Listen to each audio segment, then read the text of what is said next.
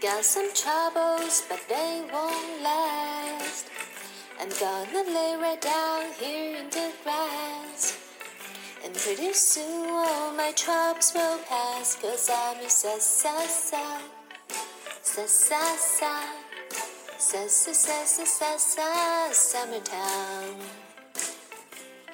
Welcome to Summertown.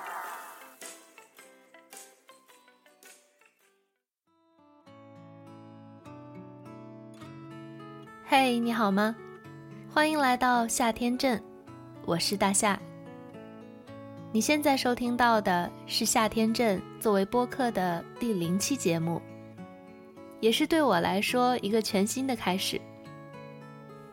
Begin again，在梦想和勇气快要消失以前。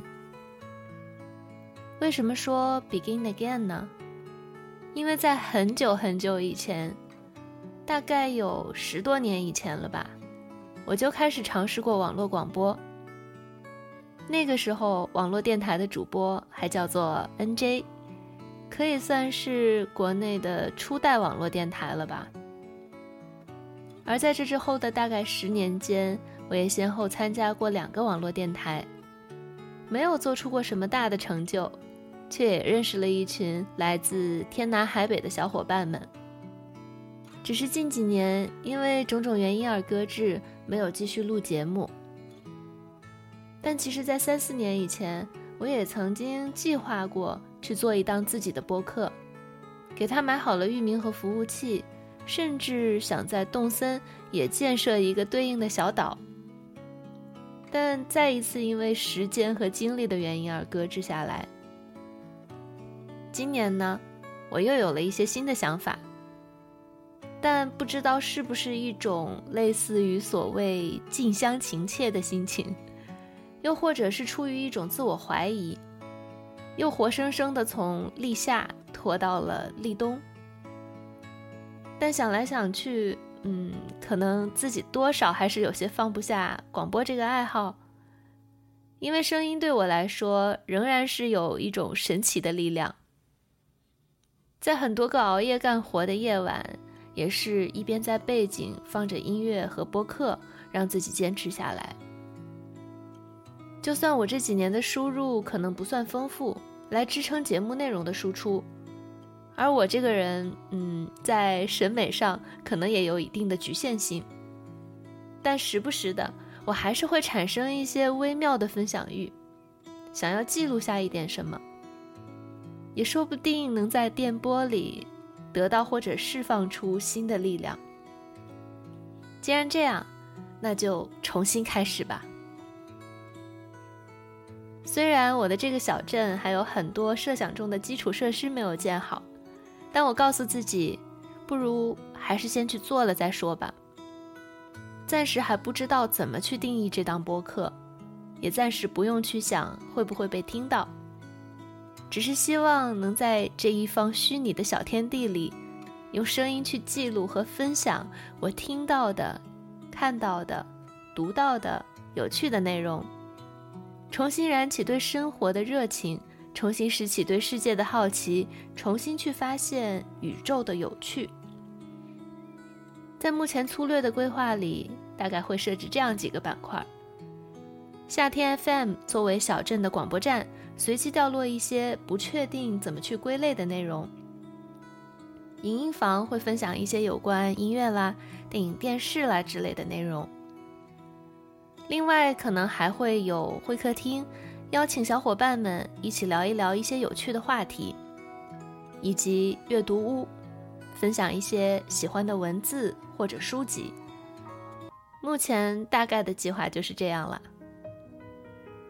让我们先一起来听一首歌，来自陈绮贞的《他说》。他说他想改变，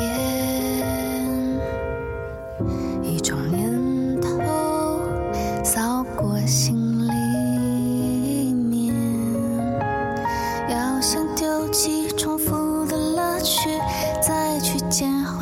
错的惊喜，推开门走出去，离开缓慢谋杀的场景。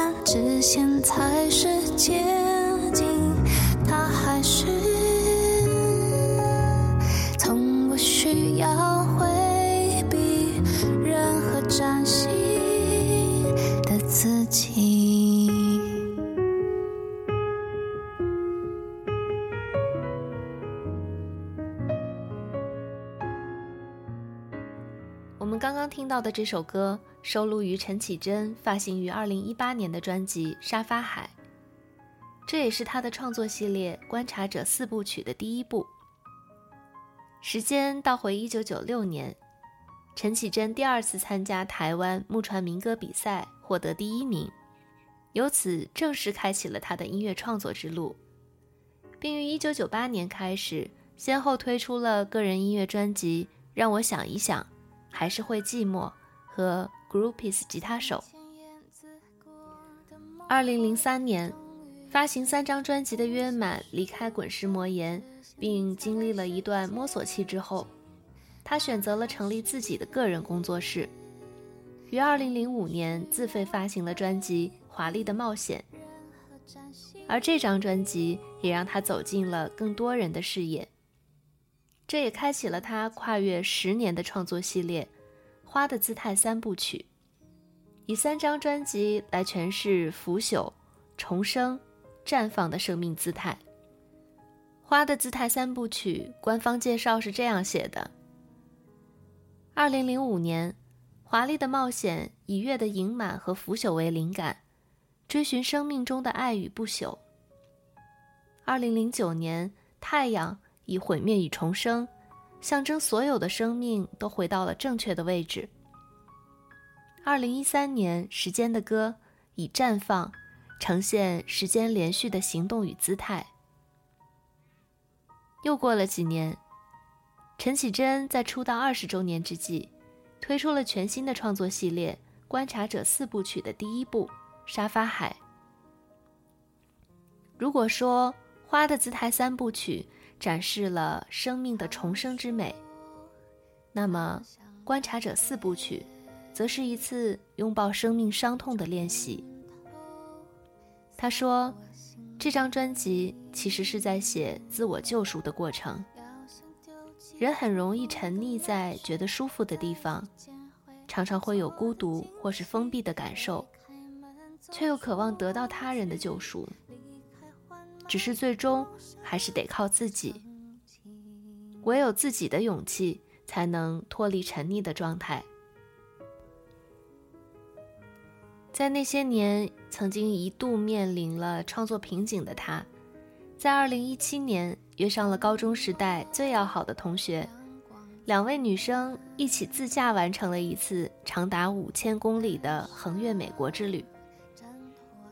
无论是新墨西哥州忽冷忽热的气温变化，或者德克萨斯州的炎热干燥，又或者亚利桑那州的空旷扩大的景象，都让他感觉到自己像在吸收当地的阳光、土壤和雨水。在这张专辑里，他化身为城市的观察者，用声音去诠释形形色色的人生。而他说这首歌，则是以第三人称的视角，表达出了他自己想要改变的决心。要先丢弃重复的乐趣，再去捡回犯错的惊喜，推开门走出去，离开缓慢谋杀的场景。他还是从不需要回避任何崭新的自己。时间再来到二零二三年，在今年的早些时候，陈绮贞经历了与曾经的恋人也是音乐伙伴的钟成虎的一系列风波，然后更换了新的社交媒体账号，重新回到了大众的视野，也给很多首歌重新编曲，回到了很多音乐节的现场。在六月的杭州草莓音乐节上，他说：“是相聚的季节，然后夏天也是恋爱跟分手的季节。”夏天是毕业，也是找工作的季节。我觉得夏天就是每一个人重新出发的季节。后来在同一场演出里，当他唱起歌曲《鱼》的时候，一度哽咽。带不走的，丢不掉的，让大雨侵蚀吧。我想。我们也能从他的歌里获得重新出发的勇气。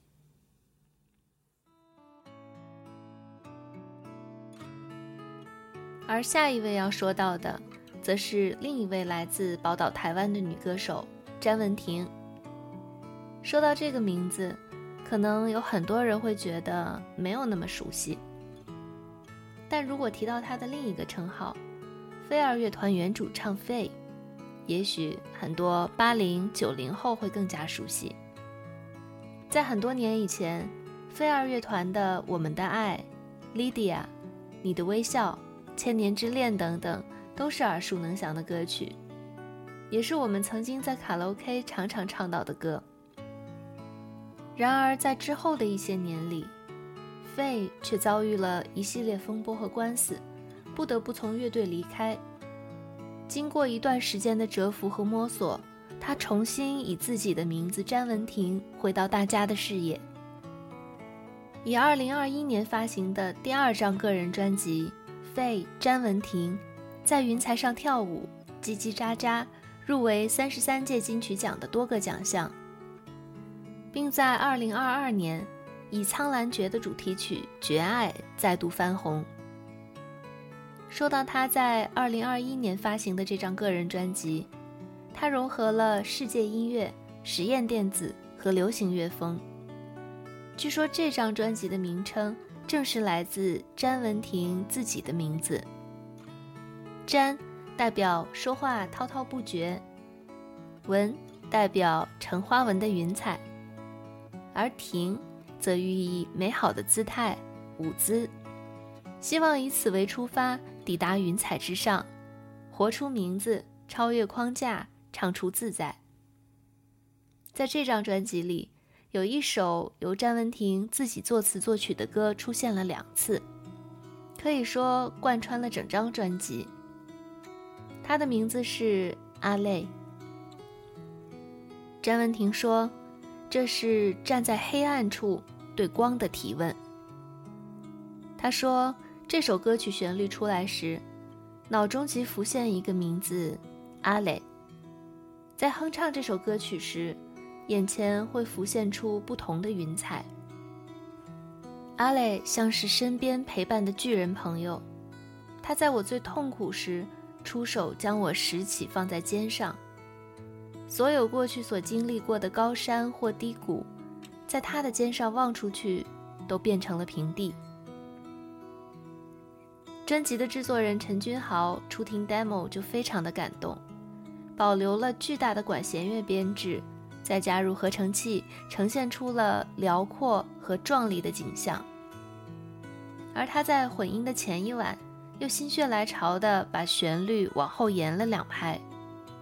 这个突如其来的想法，让这首歌的旋律变得更加有灵性，于是就有了另一个版本，阿累。其实呢，我也不知道我读的是不是正确。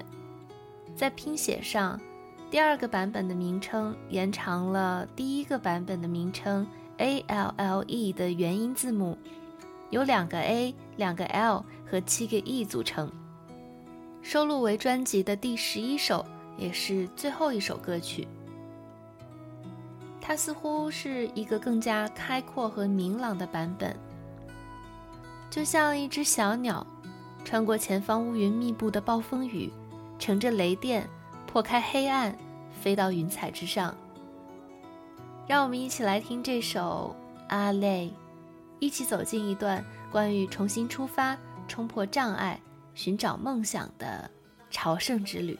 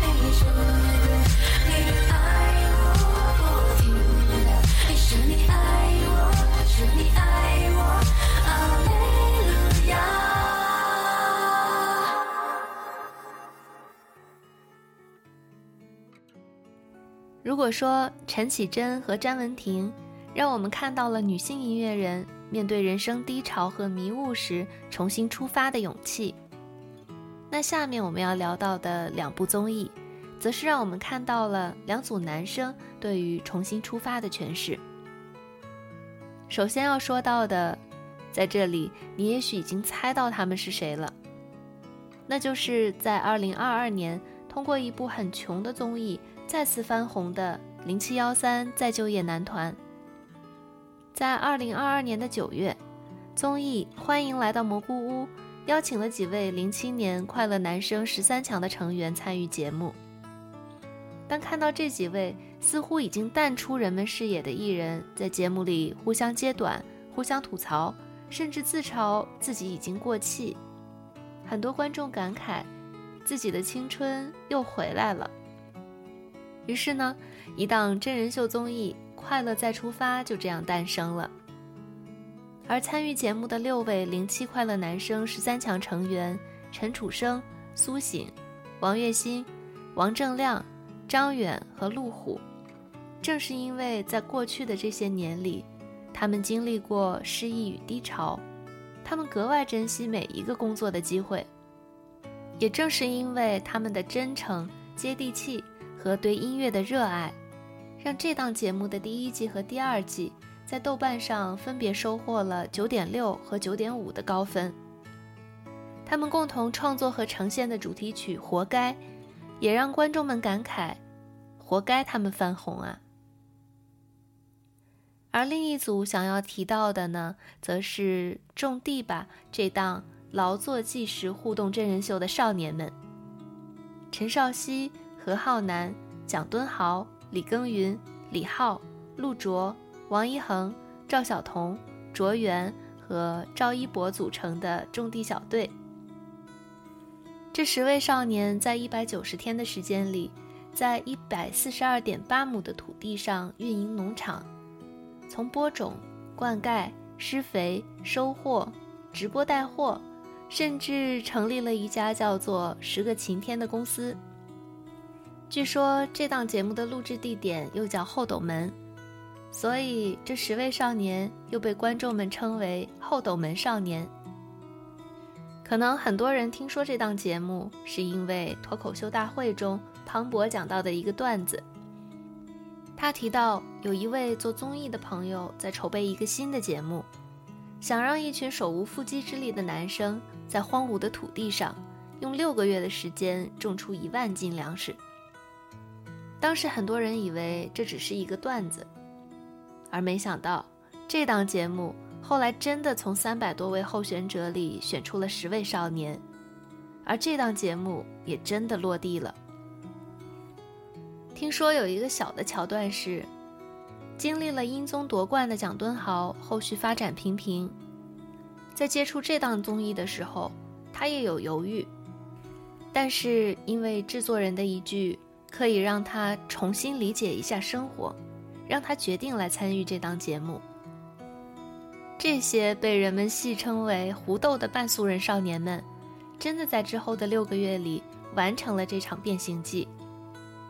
他们从空荡荡的房间和荒芜的土地开始，亲身经历耕作，在学习木工、瓦工技能和驾驶操作农具的同时，不忘拍摄 vlog。经历了农作物的生发、成长和收割，也经历了亲手接生的小羊去世的难过。有人说，这只是一个给少年们的乌托邦，但是，土地是不会骗人的。可能是因为经历了前些年的疫情，观众们更容易接受这样生活化的节目。当少年们在镜头里展现出对土地的热爱，对周围农人们的关怀，也更加让我们触动。在节目里有很受好评的一集。标题是“撑伞的人来了”，正是零七幺三的哥哥们作为飞行嘉宾来到了节目中。有人说，他们正是在这些弟弟们的身上看到了几年前的自己，因为他们自己也淋过雨，所以愿意为弟弟们撑伞。在这场梦幻联动里，还有一场篝火晚会。这出发第三集，要从。我们梦开始的地方出发。啊，哪有笑啊？笑就微笑，微笑就好了，但是要看到牙齿。大家要看着啊，不要走神哦，因为之前有呃小伙伴是走神。这样这样，我我也提来了。种地吧少年，要不要火？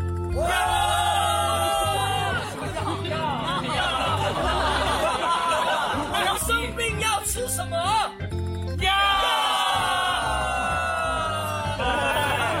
能不能喊一下我们的口号？来来来一二号就让让我们老要矩就要烫就要火火火火火种地吧少年种地吧少车着了。行，反正都是五个字，我都后悔，能不能再加五个字？兄弟吧，少年！快乐再出发！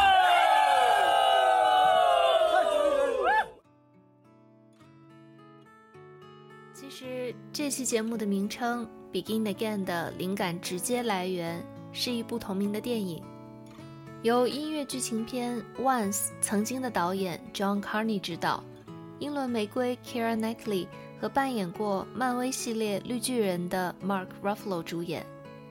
中文版译名有《再次出发之纽约遇见你》或者《歌曲改变人生》等等。最初看这部电影可能是将近十年以前的事情了。那个时候我还从来没有想到自己会来到纽约，而因为这几年混迹在纽约与一河之隔的新泽西，所以当有一次在飞机上重刷这部电影的时候，觉得电影里的很多场景都非常的熟悉。也不知道为什么，就突然会怀念起之前参加网络电台的日子，于是就想到要做这样的一期节目，作为自己的一个 begin again 的契机。只是我也没有想到，这件事情又被我活生生的拖了两三年才开始。说回到五年以前，我曾经经历过很严重的年龄焦虑。在这种焦虑达到顶峰的时候，我决定停下来，以读书作为一个给自己的间隔年，来到大洋彼岸的纽约看上一看。不是因为觉得外面有多好，只是觉得自己如果再不出来看一看，可能以后都不会这样做了。在这几年里，去过一些从来没有去过的地方，但我也没有想到会经历三年的疫情。没有想到会有五年的时间不能回家，也没有想到自己会做一个几乎挤压了我所有时间，让我几乎一度丧失对生活全部热情的工作。所以很不好意思，从社会的评判标准来说，我没有成为重启人生的成功案例，有很多遗憾，也有很多对自己不够努力的谴责。但是对于当时这个近乎把自己连根拔起的决定，倒也并没有后悔。所以我并不想鼓吹所谓的裸辞就能重启人生。这几年我们常常听到的一个说法是，人生是旷野，不是轨道。轨道以外，我们可以看见不同的风景，但是我们也不要忘了，旷野上也有荆棘与沼泽。取决于我们怎样平衡自己的期待。说回到电影，女主角 Greta 和男友由魔力红乐队主唱 Adam Levine 扮演的 Dave 一起从英国搬到美国纽约，追寻他们的音乐和爱情梦想。但没想到，随着 Dave 的走红，他们的感情也走到了尽头。男主角 Dan 是一名资深的音乐制作人。却因为和前妻的情感纠葛和女儿青春期的叛逆而身心俱疲。另一边呢，又被合作伙伴赶出了公司。有一天，他醉醺醺地走进了一间酒吧，正巧碰上女主角被朋友邀请上台表演。浑浑噩噩中，听到女生弹着吉他唱起了一首歌。他说：“这首歌。”送给城市里每一个孤独的人。So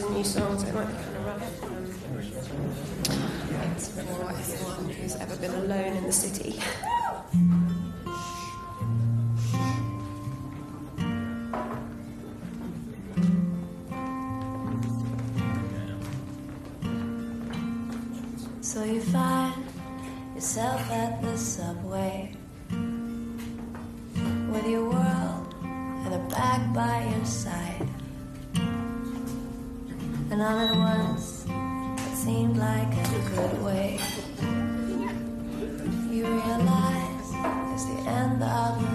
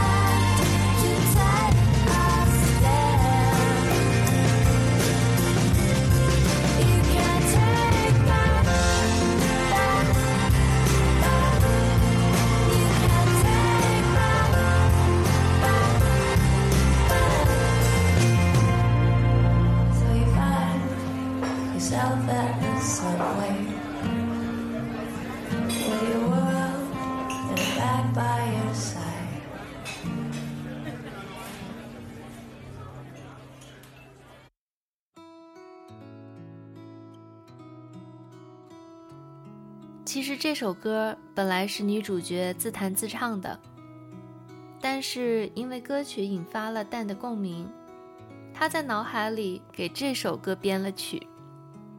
于是我们可以听到这首歌的后半部分开始加入了其他的乐器伴奏。也正是因为这首歌，让 Dan 把 Greta 当做了一位音乐伙伴，想要一起制作新的专辑。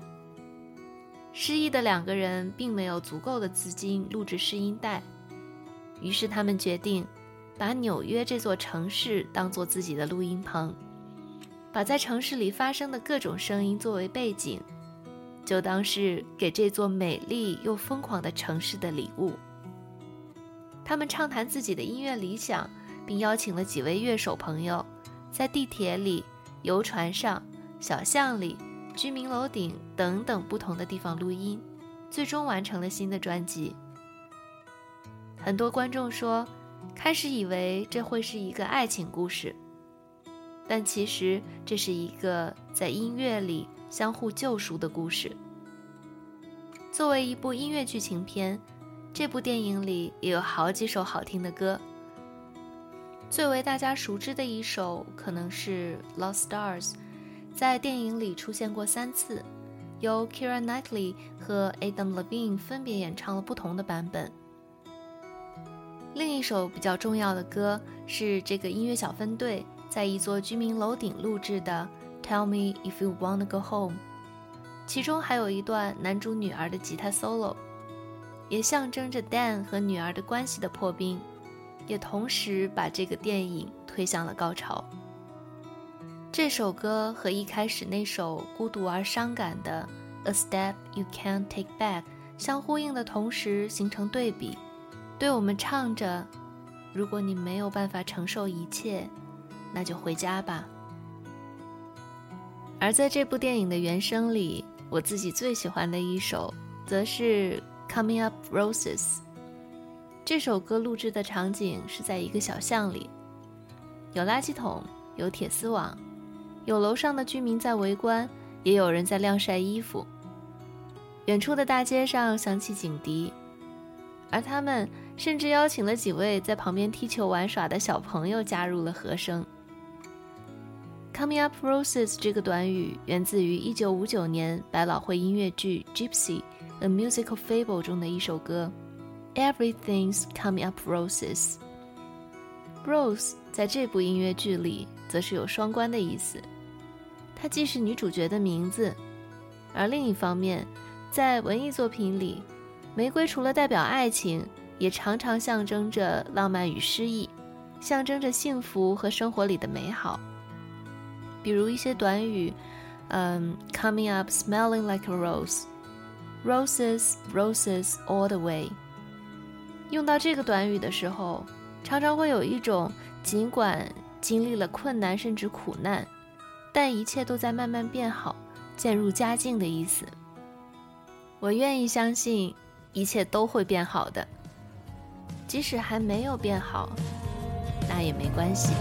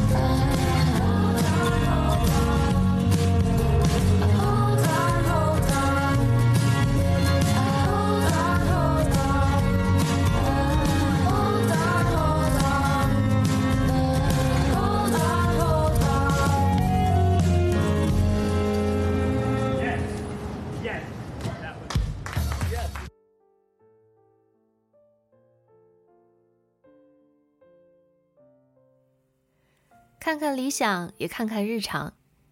接下来，我想说一说几部可爱的电视剧。一部是二零一九年的《风平浪静的闲暇》，又叫《纸的新生活》。这部日剧由人气漫画《风平浪静的闲暇》改编，黑木华饰演女主角大岛纸。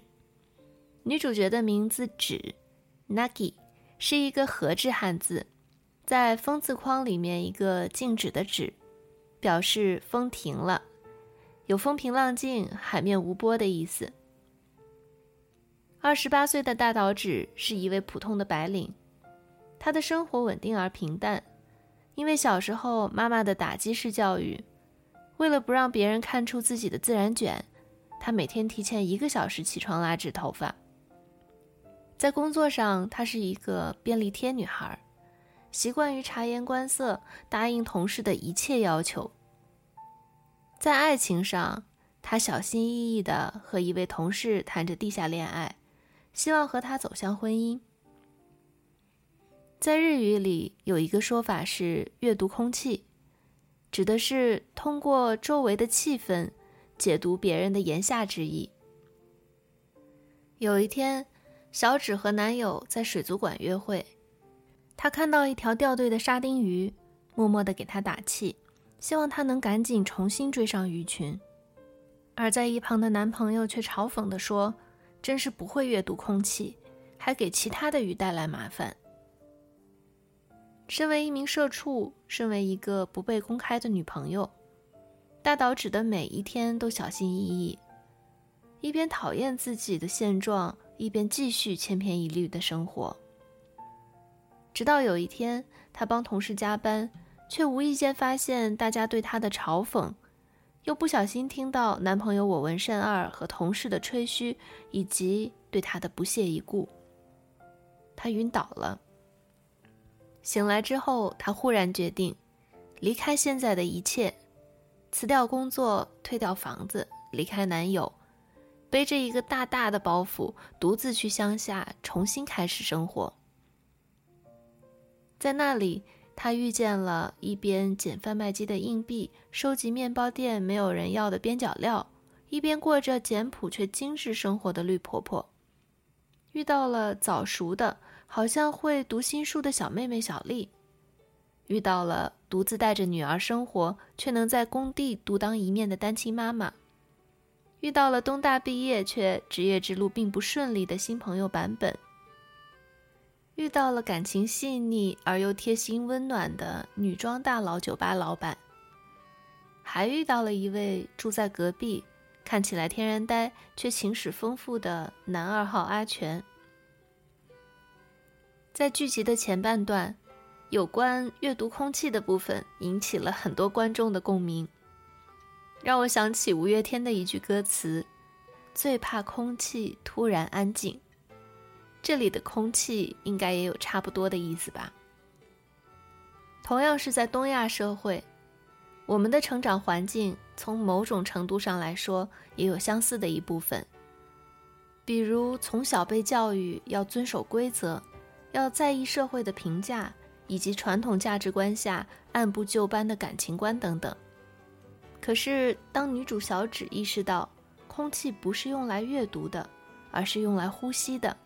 重新开始审视自己的生活，把捡来的电风扇刷上明亮的黄色，开始接受自己毛茸茸的自然卷头发，并开始学会说不。我们也会为他的改变而感到开心。而与此同时，我们也发现，原来在公司意气风发的、对小指刻薄挑剔的前男友我纹身二，其实也是阅读空气的受害者。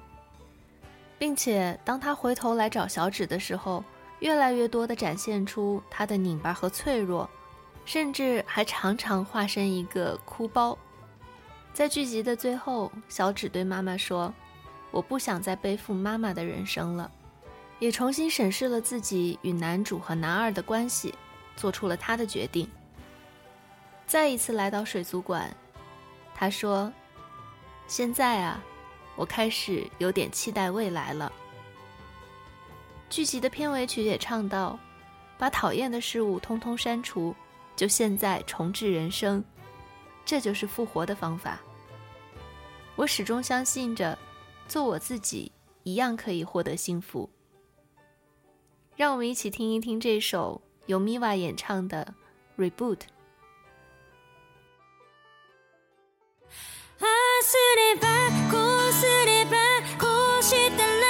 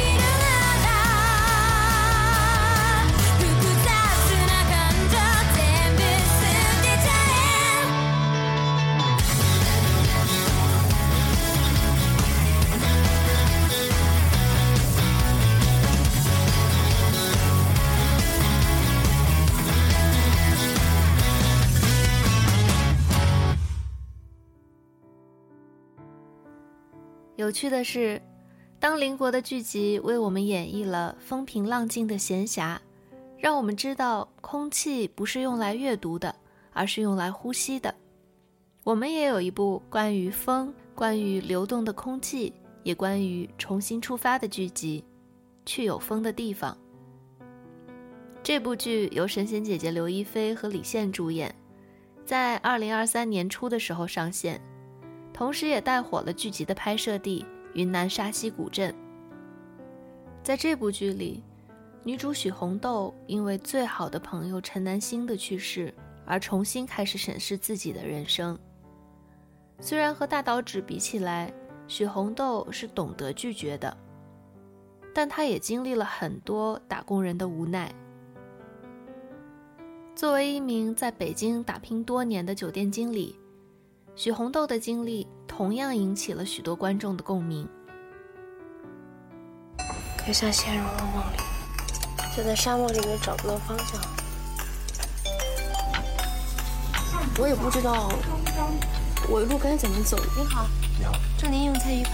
实在不好意思，明天要不然这样，要时刻保持警觉。日复一日的，我想要的生活到底是什么样的？师傅，齿轮掉了。用太久啊，磨损严重，走不准了，得换个新的。人只要不死，就得继续干活。受累死的牛，没有耕坏的地。于是许红豆辞掉了工作，给自己放了一个三个月的长假，来到了这个古镇，来到了这个没有人认识他的地方，认认真真的当一个没用的废人。在这里，他住进了有风小院，认识了男主角谢之遥和一群新的朋友，也找到了新的职业方向。这部剧里说，风的本质呢？就是空气的流动，冷空气向热空气流动，就形成了风。世间万物呢，就有了生机。人在疲惫寒冷的时候啊，也需要向温暖的地方流动，寻找幸福的力量、快乐的力量，或者说是重新出发的力量。所以，还是决定回北京吗？嗯，你可能去上海。哦。也对，你姐在上海，有个照应。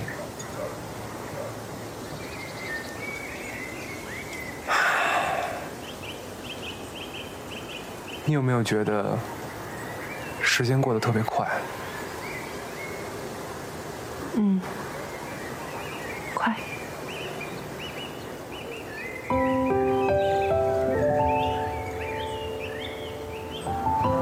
重新出发的力量。你积攒起来了吗？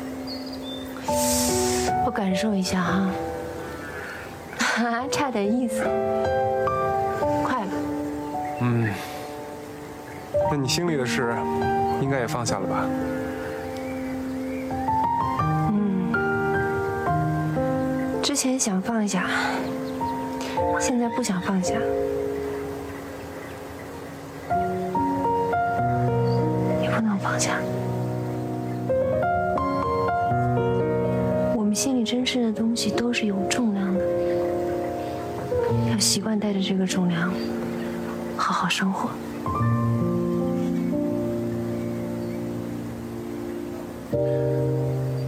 人生的道路上啊，难免经历一些坎坷和伤痛，这样人生才会成长。不过呢，幸好这些痛苦都会很快的消散。时间会带走一切，也会治愈一切。最无情的就是时间，最温柔的也是时间。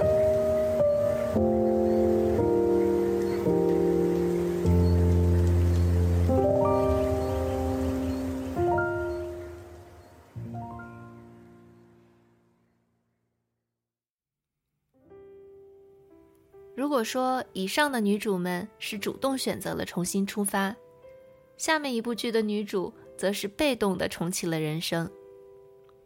是的，接下来我要说到的就是目前为止我在二零二三年最喜欢的一部剧集《重启人生》。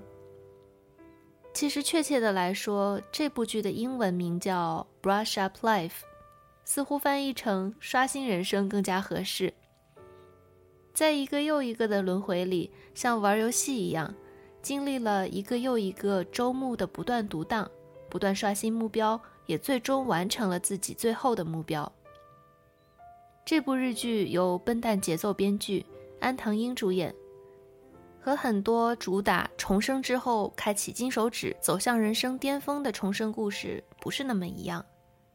这部剧看起来更加日常。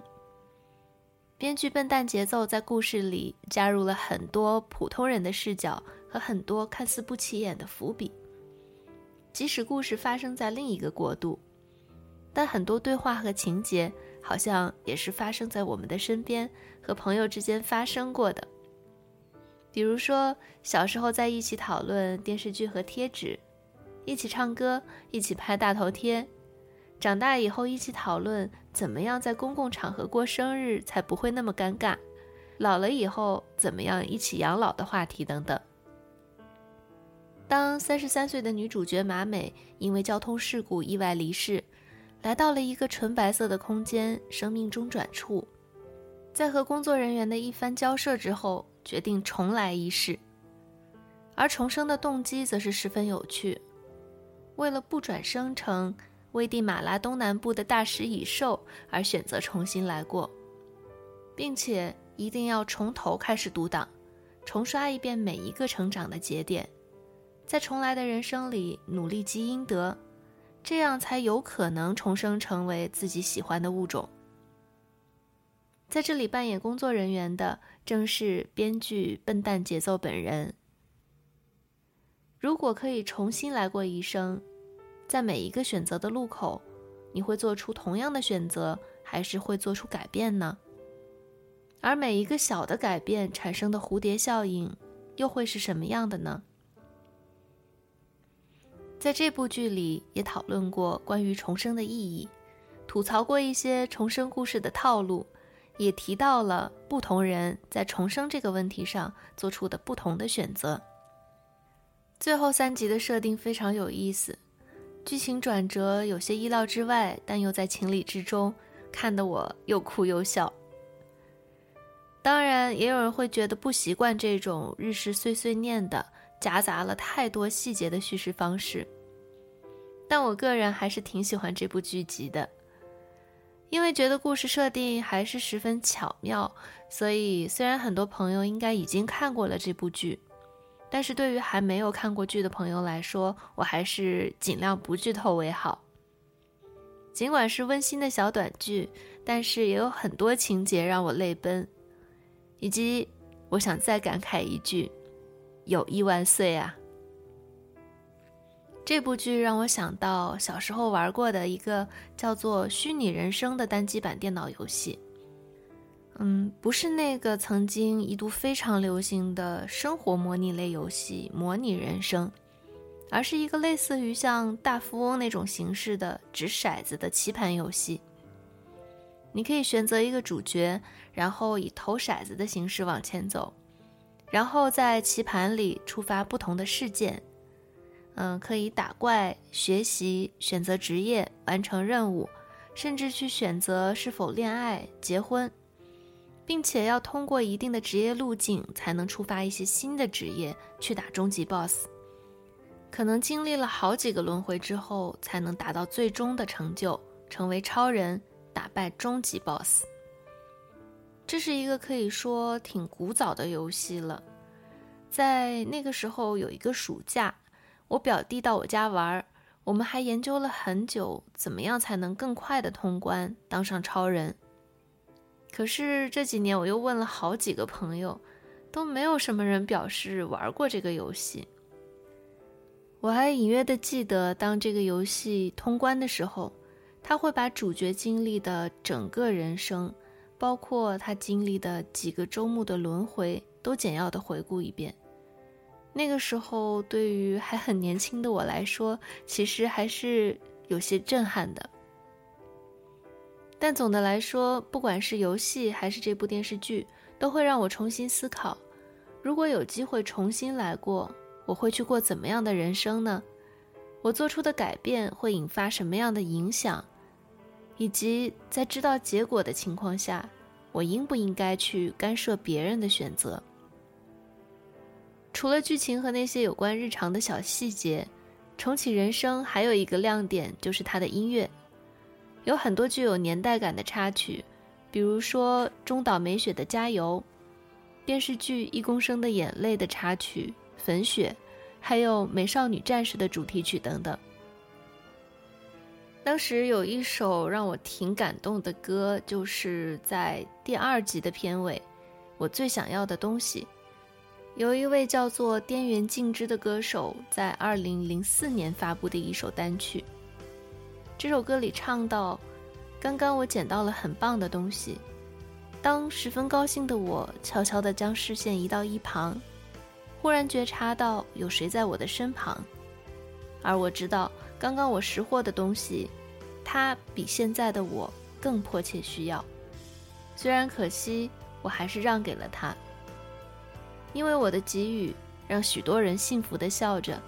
看到那个情景时的心情，我才发现，那是我不断寻找的东西。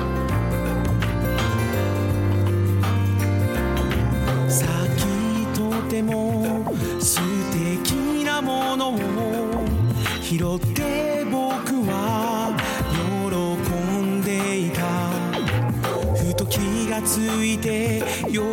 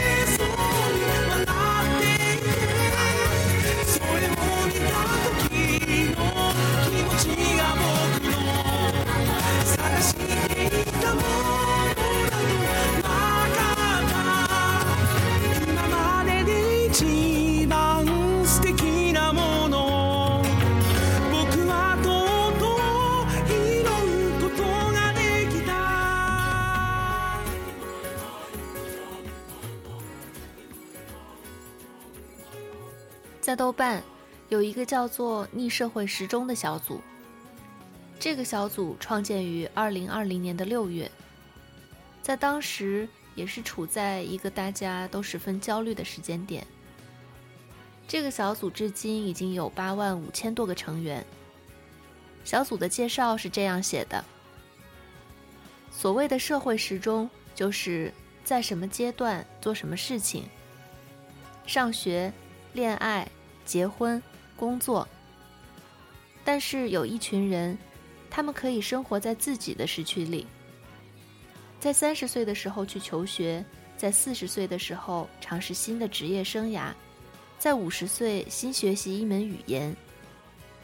希望这个小组可以成为这样的人分享自己的逆社会时钟的经历的地方。另外，在小组的简介里，组长还附上了当初启发他建立这个小组的一段话。这段话在当时也在朋友圈等等的社交媒体上非常的流行。原话是这样的：纽约时间比加州时间早三个小时，但加州时间并没有变慢。有人二十二岁就毕业了，但等了五年才找到稳定的工作。有人二十五岁就当上 CEO，却在五十岁去世。也有人迟到五十岁才当上 CEO，然后活到九十岁。有人单身，同时也有人结婚。奥巴马五十五岁就退休，川普七十岁才开始当总统。世上每个人本来就有自己的发展时区。身边有些人看似走在你前面，也有些人看似走在你后面，但其实。每个人在自己的时区都有自己的不成，不用嫉妒或羡慕，他们都在自己的时区里，你也是。生命就是等待正确的行动时机，所以放轻松，你没有落后，你没有领先，在命运为你安排的属于自己的时区里，一切都准时。在这个小组里，有人因为一场大病改变了人生轨迹，但是仍然挺了过来，并寻找到更多的生命意义。有人辞掉体制内的工作去读研究生，有人四十八岁准备参加成人高考去读药学，有人六十岁开始学画画，并且进步神速。有的时候，我们是在经历了痛彻心扉的失去之后，再从头来过。但也有的时候，begin again，也不一定都是悲壮的、沉重的、壮士断腕的、破釜沉舟的。我们可以选择重新开启一段学习，重新开启一个职业，甚至只是重新拾起一个爱好或者一个习惯。只要我们始终保持自己的节奏，记得自己的名字，然后不回头的走下去，走向下一站，走向我们的第二人生。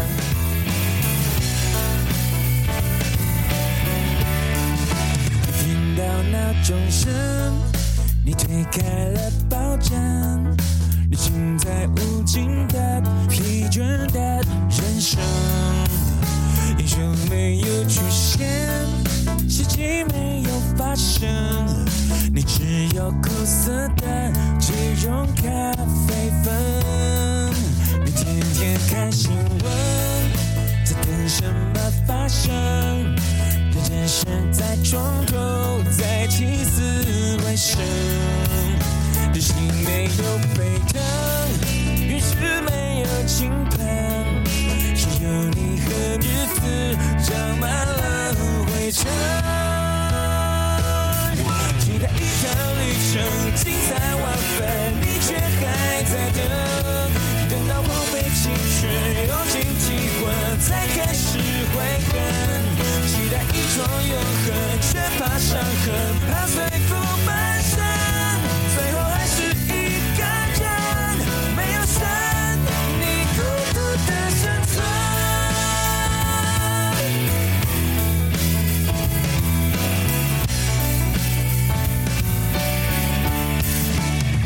刚出了门，你就开始在等，你等着快回家，为你的围城。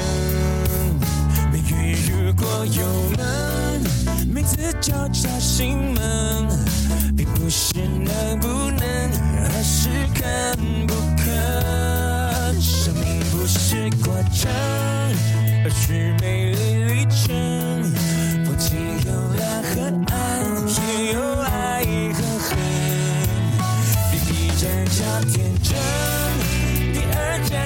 青春，下一站的名字等你去确认。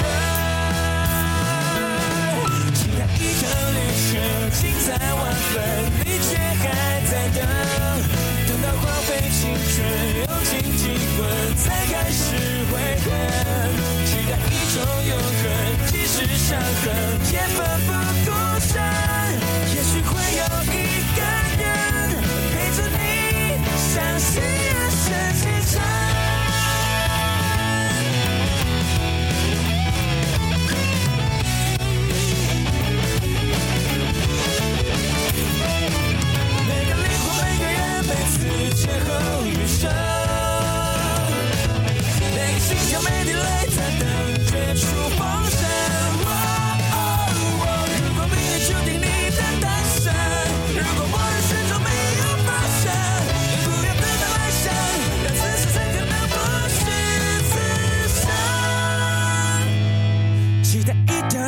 趟旅程，精彩万分，你不该再等，别到荒废青春，用尽体温，才开始悔恨。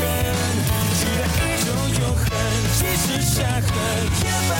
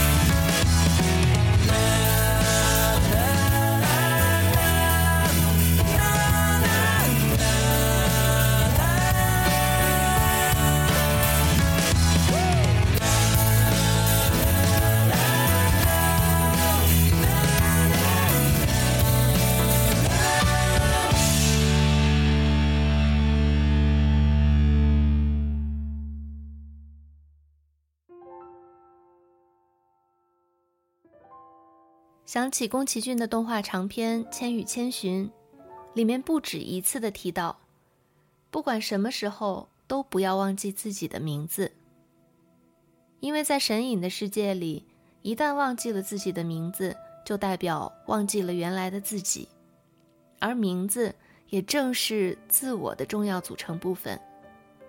这也让我想到我们前面聊到的。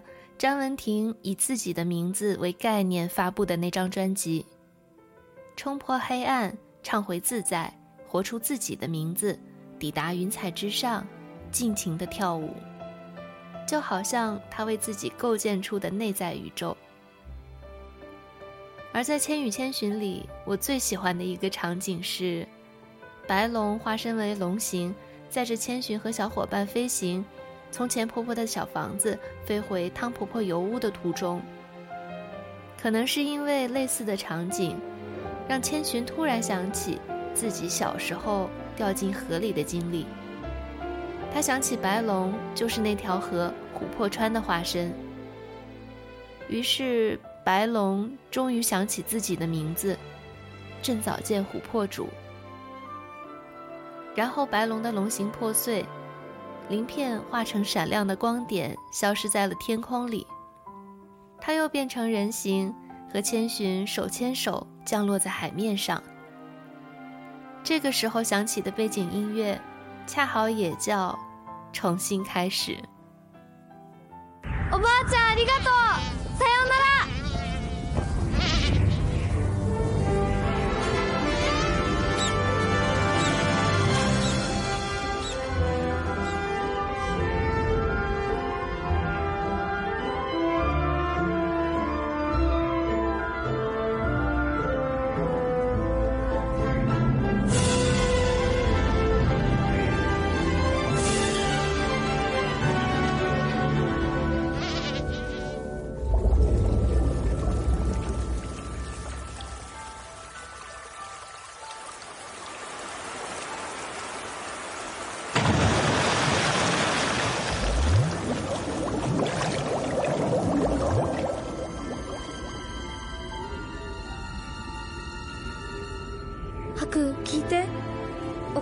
から聞いたんで自分では覚えてなかったんだけど私小さい時川に落ちたことがあるの。その川はもうマンションになって埋められちゃったんだって。でも今思い出したの。その川の名はその川はね琥珀川。あなたの本当の名は琥珀川。あ千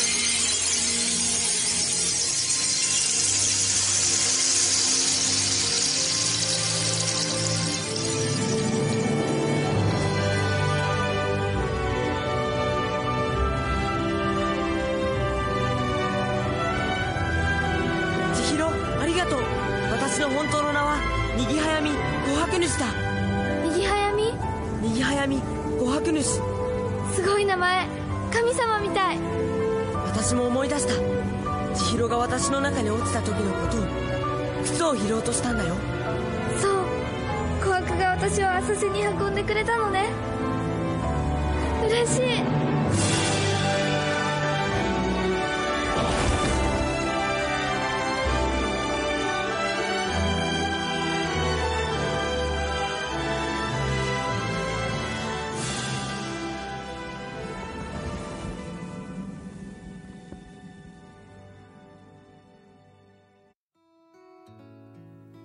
在二零二二年的最后一周，我辞掉了当时那个让我 burn out、精疲力竭的工作，去夏威夷跨了一个年。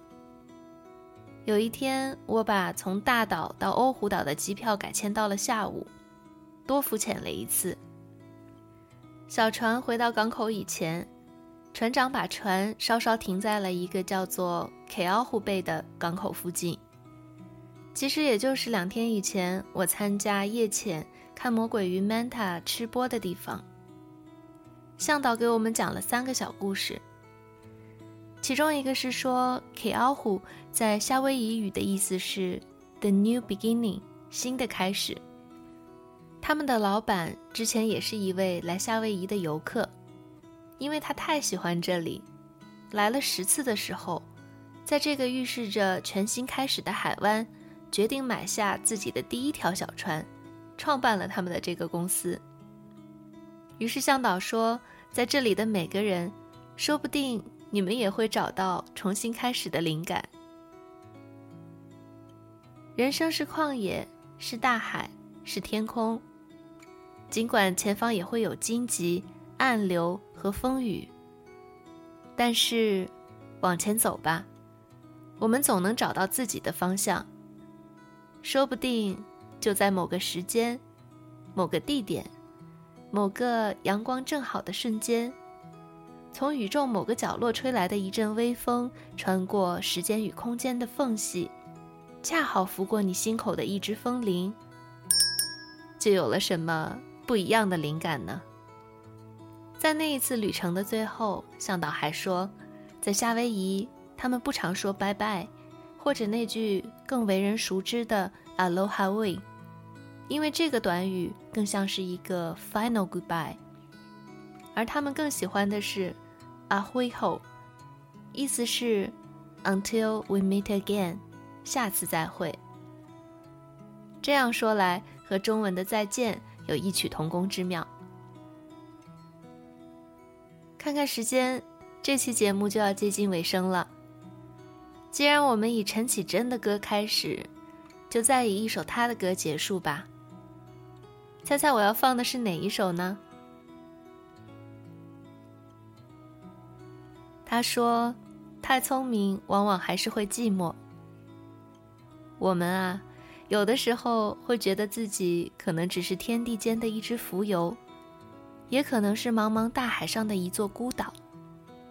又或许是浩渺宇宙里的一粒小尘埃。我们开始练习从陌生的小站出发，踏上华丽的冒险，穿过漫漫长夜，追寻旅行的意义，探寻自己与世界之间的距离。太阳东升西落，我们经过一个又一个夏天的蒙太奇，在偶然与巧合之间。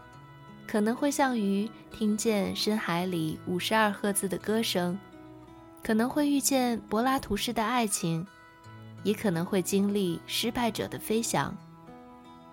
我们还是愿意相信，每天都是一种练习，然后成为一名观察者，以花的姿态，把百分之八十完美的日子，唱成一首时间的歌。来跳舞吧！一二三四五六七，让我们一起回到最初的起点。今天的节目就到这里，欢迎来到夏天镇，祝你平安喜乐。阿辉后，呀、洗脸、化妆，该不该穿高跟鞋？火腿蛋杯奶茶，昨晚说的梦话，办公桌上的灰尘。烦恼还在昨天，今天重复昨天。星期六有个约会，是我唯一能期